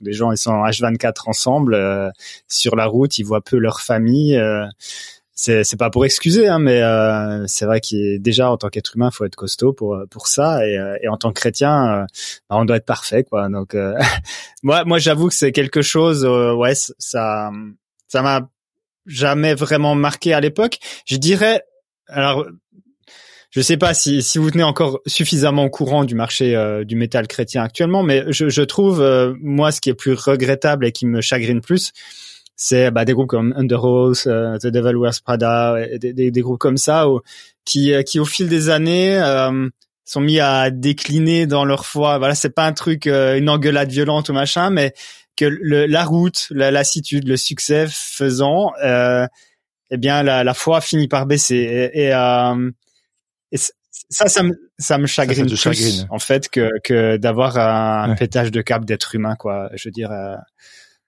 voilà, on est tous pêcheurs et puis euh, c'est pour ça qu'on a besoin de Dieu, quoi.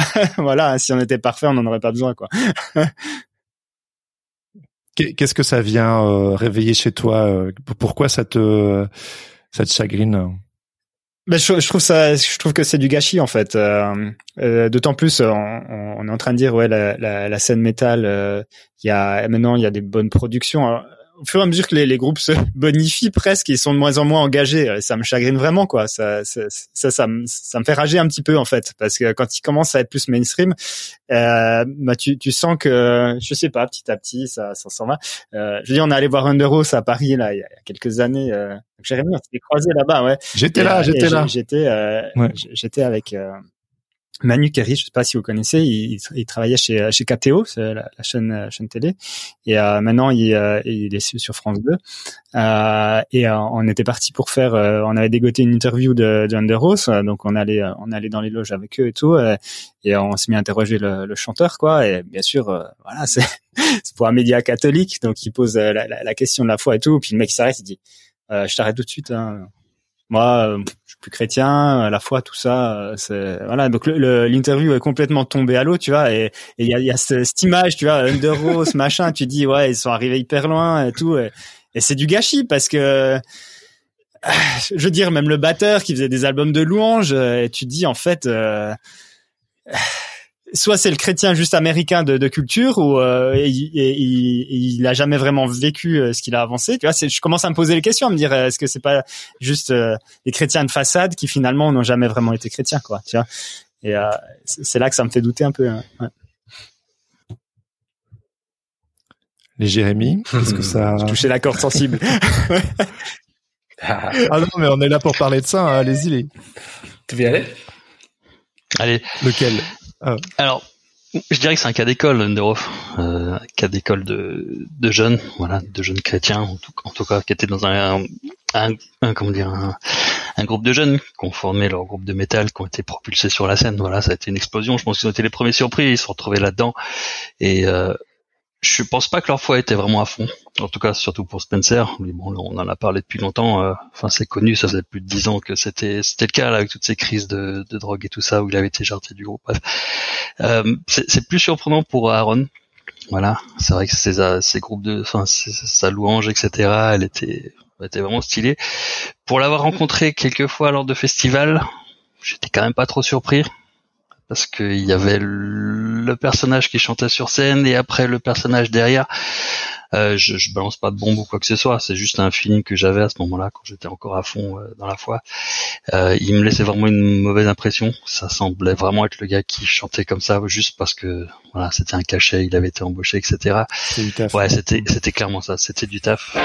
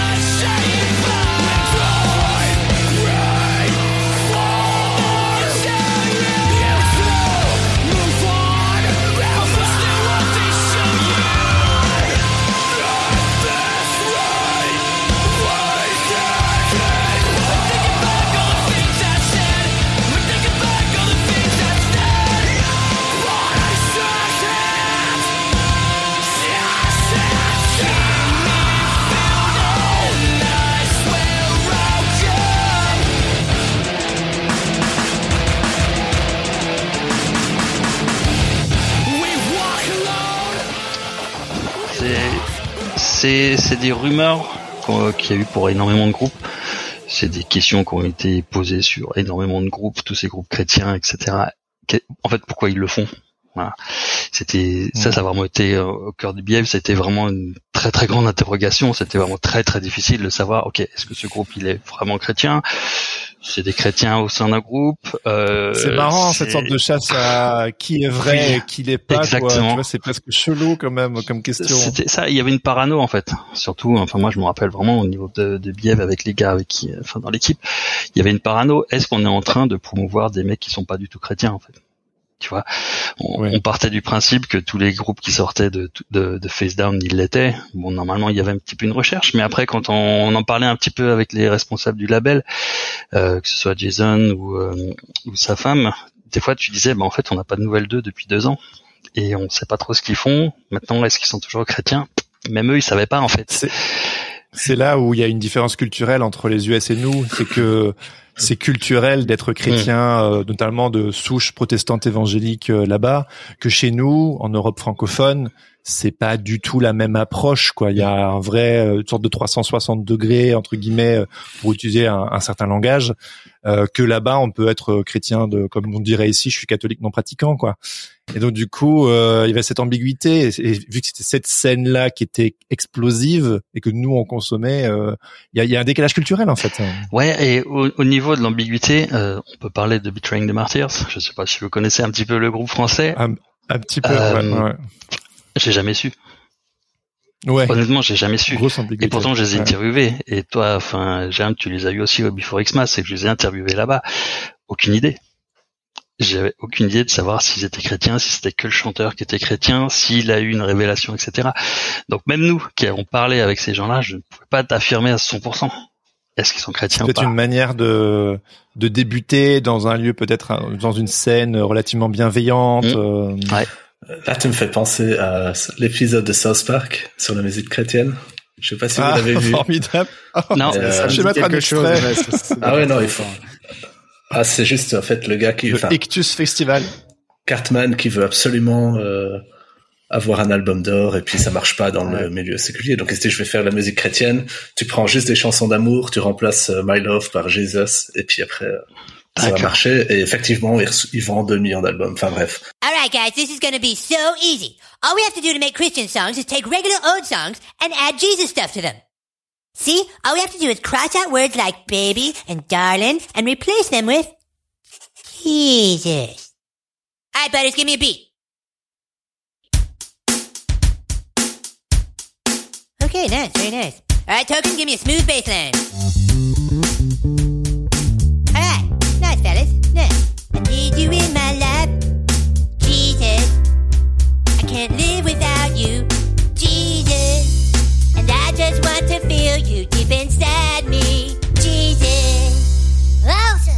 Je pense qu'il y a vraiment, enfin, au moment où ces scandales ont commencé à apparaître, moi j'étais déjà en fort questionnement de la légitimité de ce qu'on appelle la musique chrétienne, euh, parce qu'en fait, je me posais la question est-ce qu'elle a lieu d'être? Est-ce qu'elle ne devrait pas juste être de la musique? Hmm. Comme euh, parce que la plupart des gens qui font de la musique, enfin pas, c'est pas vrai, pas la plupart des gens, mais il y a beaucoup de gens qui font de la musique. Ils parlent de leur trip, ils parlent de ce qu'ils croient, mais c'est pas spécialement Dieu, c'est juste, euh, ça peut être euh, par rapport à la nature, ça peut être par rapport à enfin, toutes les chansons, la douleur, des situations difficiles, mais parce que nous on doit créer un, un monde parallèle. On vend de la musique chrétienne pour chrétiens, qui est avec des paroles certaines clairement pour évangéliser, mais on les vend qu'aux chrétiens. Comme ça, mm. euh, enfin, ouais, je sais pas, j'ai commencé vraiment à me poser euh, pas mal de questions au niveau de la légitimité de, de, de ce marché, de se dire est-ce que c'était pas plus euh, les marchands du temple qui sont là pour se faire du pognon sur le dos? Ouais, je me suis posé cette fait, les gens, ben voilà, ayez un peu des couronnes et allez dans le marché régulier et essayez de percer là parce que c'est là que vous allez prouver si vous êtes bon ou pas, quoi. Il y a, il y a aussi une histoire euh, assez commune. Alors, je sais pas si vous avez écouté ce podcast, le The Bad Christian Podcast. Moi, ça a été un podcast qui m'a énormément. Euh, pour ceux qui ne connaissent pas, grosso modo, c'était euh, deux mecs du groupe Emery qui étaient chez Tooth and Nail, qui quand leur église, leur méga church à Seattle, Marsfield Church a explosé, ils ont commencé à faire un podcast pour questionner tous leurs copains copines du milieu musical. Euh, pour euh, bon ils ont été vachement choqués par ce qui s'est passé dans l'église puis après ils ont commencé à enquêter dans le milieu musical. Justement Under Oath est passé un milliard de fois sur ce podcast pour parler de leur foi de leur de construction et tout le tintouin. Et euh, donc moi j'ai nerdé à mort ça parce que c'était tous les groupes que j'écoutais à l'époque qui soudainement se racontaient. Et ce que j'ai observé c'est que tous ces groupes qui étaient très bons, qui ont débuté dans des groupes de jeunes, qui ont été signés par des bons labels, qui ont commencé à tourner, qui ont commencé à tourner avec des groupes gros guillemets séculiers, qui ont commencé à tourner dans le monde, en Europe, au Japon, que sais-je, au Canada, à côtoyer d'autres euh, styles de vie, philosophies, croyances, euh, et petit à petit, en fait, cette euh, réalité, ces, ces expériences sont venues éroder leur expérience, leur leur je dis, enfin, leur euh, leur conviction, côté un peu, ouais, leur conviction, mais aussi ce côté un peu bulle chrétienne, un peu en vase clos comme ça. Et le fait de se confronter euh, à d'autres, ça a provoqué chez eux ce qu'on appelle aujourd'hui un processus de déconstruction. Et là où certains, certaines ont euh, questionné leur foi, certains l'ont perdu, certains l'ont transformé. Euh, c'est un peu aussi le propos de ce, de ce podcast au sens large c'est comment on fait pour se réinventer quand finalement nos croyances qu'on croyait être dures comme fer euh, se retrouvent euh, remises en question par euh, la réalité de nos vies, les difficultés éventuellement, les points de vue différents qui on peut pas constamment invalider en fait. Et voilà. Et c'est une histoire que j'ai entendue régulièrement de la part de ces groupes qui se racontaient. Et c'est en ça que moi j'avais presque je voulais aussi vous poser quelque part cette question c'est et je sais qu'on on, on a des, des, des, points de vue différents et ça qui est intéressant et enrichissant c'est est-ce que finalement ces histoires ces, ces, ces cultures alternatives chrétiennes est-ce que parce que j'ai entendu désolé hein, je suis une sorte de long monologue mais après je vous repasse la parole euh, en discutant avec d'autres personnes on s'est rendu compte que éventuellement les personnes comme vous et moi qui avons beaucoup poncé les musiques alternatives chrétiennes, c'était presque une sorte de bande-annonce de d'un certain processus de déconstruction. Ce, sont souvent ce type de personnes qui sont qui sont plus clients et qui arrivent plus vite sur ces chemins de questionnement, de, cheminement, plus que d'autres personnes. Peut-être parce que justement ces musiques-là créent un contexte pour euh, un espace pour questionner, pour euh, pour mettre nos tripes sur la table là où il y avait peut-être pas cette place là ailleurs quoi. And to you the studio. Je te laisse parler, Jam. Mais c'était très long, donc il faudrait juste tu peux refaire la même chose, mais en deux phrases, comme ça, tout va bien. Perdu le et en belge. Euh, est-ce que les musiques alternatives chrétiennes furent pour toi, pour vous, un éventuel chemin de déconstruction religieuse avant l'heure? Ouais, je pense. Euh, J'ai pas envie de prendre le monologue, hein, donc euh, interrompez-moi si vous voulez euh, euh, parler. Mais je pense par exemple aussi, euh, bah, tu as mentionné Zao avant. Zao, c'est c'est mon groupe. C'est le groupe auquel je peux m'identifier. tous leurs albums, en fait, j'ai vraiment cheminé au, travers de ces albums, etc. Ouais. Searching for mine. Mais euh, enfin, ils avaient sorti un DVD à un moment donné après, enfin quand ils étaient déjà plus ou moins sortis du, de la scène chrétienne. Ils avaient sorti ce DVD, je sais plus, c'était 6 ou 12 heures. Donc j'avais euh, j'avais ce DVD chez moi, j'avais tout regardé.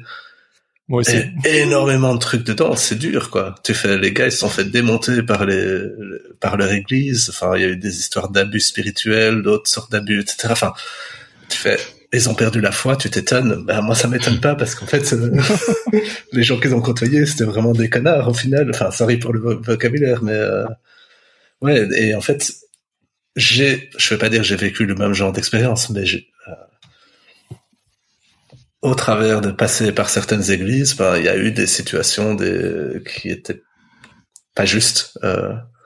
Des, des, abus spirituels, des choses comme ça qui m'ont blessé, qui me blessent encore aujourd'hui, des 20 ans après, où je suis encore, je peux pas me retrouver dans les mêmes situations, quoi. Et donc je m'identifie beaucoup. C'était, ouais, voilà, quand tu dis est-ce que ces musiques ont été un, une sorte de, de, manière précurseur pour euh, faire ce processus de déconstruction, je pense, ouais, totalement. Nico, Jérémy? Vas-y, Jérémy. Hein. moi, je peux pas répondre oui, vraiment par l'affirmative. Euh, je peux dire oui que les musiques que j'écoutais ont eu un rôle cathartique, oui. Par contre, euh, tous les abus spirituels, enfin toutes les saloperies que j'ai vécues dans l'église, qui ont vraiment joué un énorme rôle dans ma déconstruction, c'est c'est pas lié à la musique. Enfin, je veux pas le croire, même si peut-être peut-être le fait que j'ai cette activité au sein de Behave a vraiment un impact sur la vision qu'ont eu le pasteur qui nous a vraiment martyrisé avec mon épouse euh, et qui nous a fait sortir de l'église. Du coup oui je dirais peut-être ça a eu un rôle. Euh, maintenant non je, dirais pas oui à, cette question désolé je sais pas si tu, veux que je non mais non non il y a pas de bonne ou de mauvaise réponse non mais tu, tu voulais préciser quelque chose d'autre? Non, mon, mon cheminement, il est assez, il est assez complexe et simple à la fois. Je, je, pense que tu as, un créneau pour en parler un petit peu plus tard, donc c'est pas forcément le. Non, non, non, on peut, on peut, on peut l'aborder là. Après, je voudrais parler du, du docu et puis euh, donc euh, c'est, un peu le, c'est le moment, euh, Jérémy. c'est le moment, d'accord. Moi, en fait, j'ai, fait une école, enfin, j'ai fait une école biblique. Voilà, j'ai fait pas l'IBG, à Genève, j'ai fait l'IBN, c'est en format pré, etc., où je me préparais à être pasteur. Voilà, en tout cas, c'était un moment où on était avec ma femme dans le groupe de jeunes, où on avait vraiment l'ambition de, enfin, de nous occuper des enfants le plus possible, et puis de, après de faire des sermons, et puis etc., ce genre de choses. Donc voilà, c'est pour ça que j'ai fait une, école biblique. Et euh, plus on se faisait jeter de l'église, plus on s'est retrouvé du coup euh, tout seul, plus j'ai commencé à lire la Bible plus j'ai commencé à la relire, plus j'ai commencé à me renseigner, plus j'ai commencé à trouver des trucs chelous dedans qui me plaisaient pas, et plus j'ai commencé à me renseigner encore, et plus j'ai commencé à douter. Et à un moment donné, je me suis dit, allez, je vais lire la Bible en m'enlevant absolument tous les filtres qu'on m'a enseigné. Voilà, parce que je suis quand même passé par des églises Après, je suis passé. Euh, c'est dur. Ouais. Hein. c'est dur ça quand même. Hein. Je suis passé euh, des darbistes quand j'étais petit, aux évangéliques euh, vraiment avec la, la mouvance américaine. Donc il y avait vraiment un énorme bagage. Et en fait, quand je lisais la Bible, je lisais pas ce que je lisais, je lisais ce qu'on m'avait enseigné. Et, donc j'ai commencé à la lire vraiment en essayant d'enlever tous ces filtres. Euh, j'ai tenu trois chapitres, je crois, et je me suis arrêté à la Genèse. Et mais en, fait, il y a eu énormément de réflexions avant, parce que c'est de résumer tout ça à trois minutes, c'est un petit peu trop rapide. voilà, euh, la cause homosexuelle, ça a été quelque chose d'assez énorme pour moi. Euh, quand tu vis dans une bulle, enfin la première personne ouvertement homosexuelle que j'ai rencontrée, c'était en école d'ingénieur, donc j'avais 22 ans. C'est un petit peu bizarre. euh, je me rappelle de cet échange, on, on covoiturait ensemble pour aller en stage, et puis euh, on était trois, l'autre personne aussi, c'était pareil, voilà, des homosexuels, il n'y en avait jamais rencontré. Et on commençait à parler un petit peu mal, enfin, par rapport à ce qu'on avait, ce que j'avais appris à l'église. Et puis là, le gars derrière, il nous dit, euh, bah, en fait, si vous avez jamais rencontré d'homosexuels, voilà, c'est un grand jour pour vous. je suis là. Et puis je lui ai sorti, voilà, je lui ai sorti, ah ouais, j'étais, limite choqué, tu vois, pour moi, c'était, il y en avait juste trois, quatre qui étaient dans une boîte de nuit euh, bizarre. Et, euh, je, du coup, je lui ai sorti tous les trucs comment enseigner sur les homos, tu vois. Non, mais c'est parce que tu le veux, ou euh, parce que tu as choisi, ou parce que tu as une expérience bizarre, euh, voilà, un truc comme ça. Il me sortait non, non, non, non, non. Depuis que j'ai trois ans, euh, je le sais. Enfin, voilà, ce genre de choses. Et ça a été un énorme choc. Et après, je me dis, mais en fait, si le mec il est né comme ça, ben, qu'est-ce qui se passe? En fait, par rapport à tout ce qu'on nous a enseigné, c'est-à-dire quoi Il y a Dieu qui crée des homosexuels, tout ça pour les condamner après, c'est un peu bizarre. Donc j'ai commencé à regarder ce sujet-là, ça m'a un petit peu fait rencontrer pas mal de personnes, questionner pas mal de personnes, questionner ma propre foi à ce sujet-là, mes propres croyances. Et le deuxième sujet, c'était qui m'a vraiment vraiment troublé, c'est le, sujet de l'enfer. Hmm. Alors l'enfer. Hein. Love wins. Love wins. Love wins exactement. Euh, ça c'est les, vraiment les, deux gros trucs en fait. Si Jésus t'aime, si Dieu t'aime, bah, s'il aime tout le monde, euh, pourquoi il veut en mettre plein en enfer en fait? Ça n'a pas ça a pas trop de sens. Et ça rejoint ensuite. Euh, ce qui m'a fait vraiment exploser, c'était en relisant la, Genèse et là où tu te rends compte qu'en fait Adam et Ève ils sont juste là, ils ont aucune connaissance. On leur dit de pas bouffer un arbre. ben, ok, ça n'a pas trop de sens en fait quand tu comprends pas trop. Tu vois, on te dit tu peux manger tout eh ben cet arbre-là tu peux pas en manger et tu te dis mais en fait pourquoi c'est un arbre aussi appétissant? Il n'y a pas trop de sens. Ça aurait été un œuf tout pourri euh, en plein milieu d'un marais, euh, bah forcément les mecs ils seraient, pas allés essayer de le goûter, tu vois ce que je veux dire? Donc ça sentait un peu le piège. Donc là quand tu mets tout bout à bout, tu te dis ok, soit il y a un gros piège quelque part et on se fait tous niquer, et en fait ben, le côté amour il n'existe pas trop, soit en fait c'est un petit peu une grosse vaste euh, histoire qu'on raconte et puis et puis voilà ma foi je sais qu'elle s'est arrêtée ce jour-là où, j'ai vraiment décidé de relire la Bible sans filtre. Wow. C'est vrai que c'est une c'est là on est carrément en dehors euh, du sujet des musiques euh, extrêmes et ça vaudrait euh, c'est on a chacun un cheminement différent par rapport à ça il est il est complexe il est très vaste. Euh, c'est c'est pour ça que je veux vraiment faire un podcast à ce sujet-là pour donner de l'espace pleinement aux gens de s'exprimer, pour pouvoir explorer. Mais euh, mais ouais ouais ouais, je te rejoins aussi. Euh, notamment la question de l'homosexualité, euh, ça a été un de ces sujets qui c'est vraiment un sujet tout le temps polarisant hein, de toute façon. Hein, euh. mais Nicolas, euh, par rapport au la question initiale, euh, donc est-ce que est-ce, que ces musiques-là t'ont amené peut-être d'une certaine manière à, à déconstruire, à remettre en question certaines choses euh, dans ta foi, ou au contraire ça l'a renforcé Il n'y a pas de bonne ou de mauvaise réponse. Hein. je, je, dirais, je dirais plutôt le j'ai, j'ai construit ma foi sur ces musiques en fait. Moi, c'est, c'est, ça a vraiment été le, pas sur la Bible, Nicolas, enfin. Euh. C'est, c'est un vecteur, hein, la Bible, euh, que tu peux, tu peux la lire et l'écouter de, de n'importe quelle euh, manière. Et, euh, et justement, moi, je, je, suis, je suis très très loin de des codes religieux. Je, je dirais, euh, ces, ces musiques-là, ça m'a permis de déconstruire religieusement, c'est-à-dire même de jamais me construire religieusement, en mmh. fait. Voilà, parce que pour moi, la, la, la religion, c'est c'est tout ce que je déteste en fait chez euh, chez euh, chez les religions toutes les religions d'ailleurs hein, euh, que ce soit chrétien ou pas quoi hein.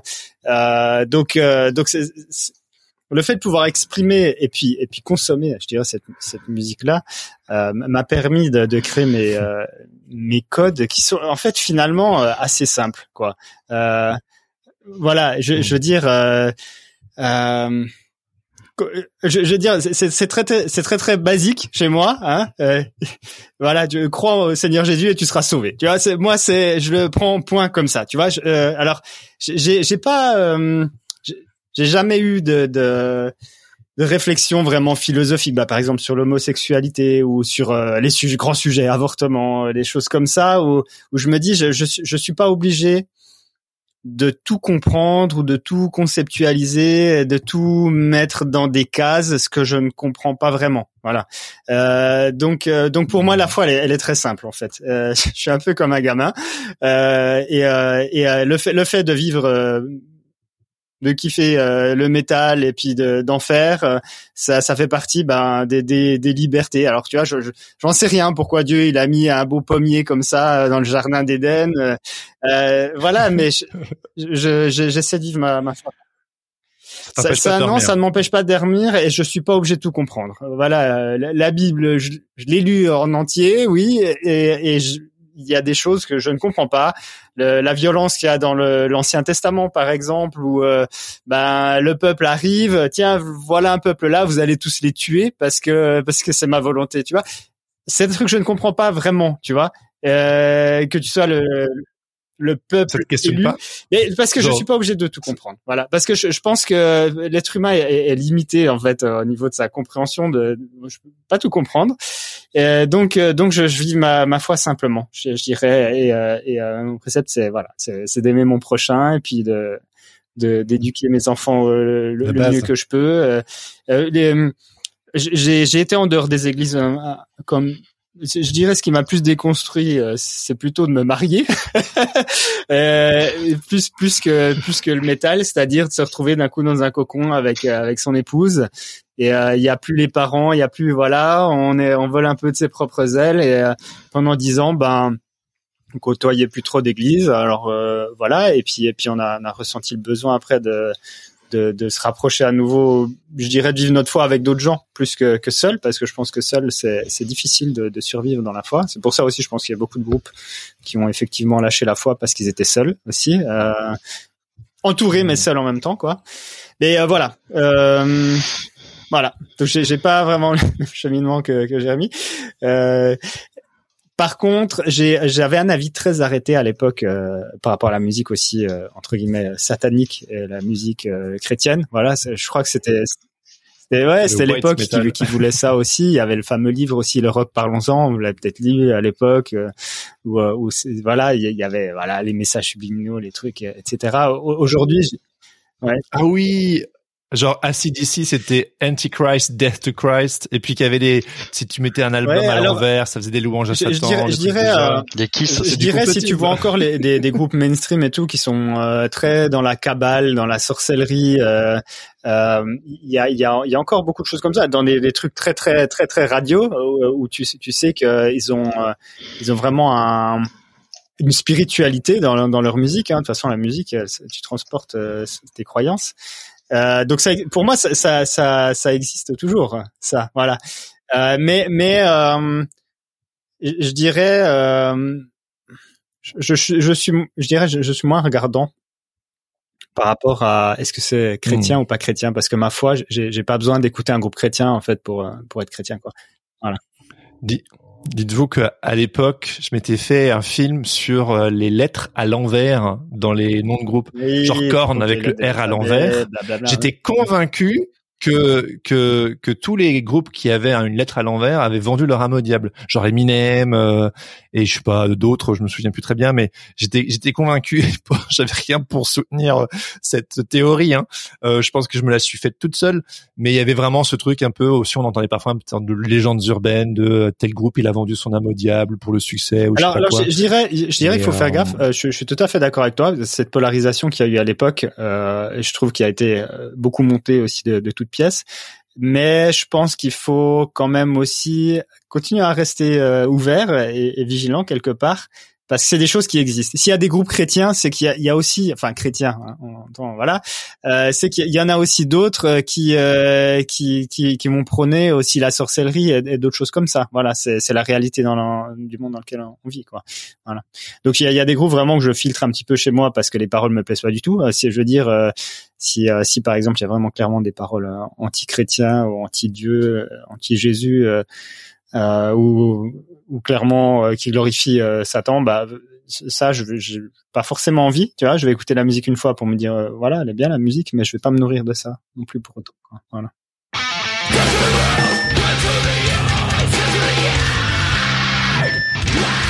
C'était la première partie de ma conversation avec Jérémy Malangro, Jérémy Kaufmann et Nicolas Becquet. Je vous invite à enchaîner avec la deuxième partie consacrée au documentaire Christcore du réalisateur Justin Ludwig, un documentaire que j'ai particulièrement apprécié, mais qui a également réussi à me créer un malaise. J'ai donc demandé à mes compères de le regarder avant, afin d'en discuter tous ensemble. Et dans la deuxième partie, c'est la récréation. J'ai demandé à mes amis de choisir deux morceaux qui les ont particulièrement marqués et de me raconter pourquoi. On passe donc la fin de cet épisode à nerder comme jamais sur ces fameux groupes qui soit ne vous diront absolument rien, soit vous rendront nostalgique d'une époque somme toute très particulière. Pour les plus curieux et curieuses d'entre vous, si vous désirez les références des extraits musicaux diffusés dans cet épisode, vous les retrouverez dans les notes. Et avant de terminer, j'aimerais remercier toutes les personnes qui soutiennent le podcast sur Tipeee. Et à ce propos, je vous invite à écouter le témoignage d'Estienne Rill qui aimerait vous dire deux mots au sujet de la communauté des grandissants. Salut, je m'appelle Estienne, je suis artiste et je suis un fidèle auditeur de Hérétique Podcast. Je soutiens financièrement Jérémy sur Tipeee parce que je pense qu'il fait un travail très important qui nous permet de déconstruire des croyances religieuses pour tenter quelque part de retrouver le cœur de l'évangile. On le sait tous, développer un produit de grande qualité et sans publicité, ça a un investissement. Alors je pense que participer à partir de 5 euros par mois sur Tipeee, c'est une bonne idée. Merci pour lui. Pour participer, visitez www.tipeee, ça s'écrit t i p e e, e slash hérétique-podcast. D'avance, un grand merci. Si cet épisode vous a plu, n'hésitez pas à le partager avec vos amis, à mettre 5 étoiles sur Apple Podcast ou à laisser un commentaire sur Spotify. Ça aide le podcast à monter dans les charts et sur les plateformes, permettant ainsi de faire rayonner le projet encore plus. Vous pouvez également m'écrire pour me faire part de vos retours ou me faire des suggestions d'invités à bonjour-hérétique-podcast.com. Et enfin, pour toujours plus de bonus, je vous invite à me suivre sur Instagram at hérétique-podcast et surtout à vous abonner à ma newsletter.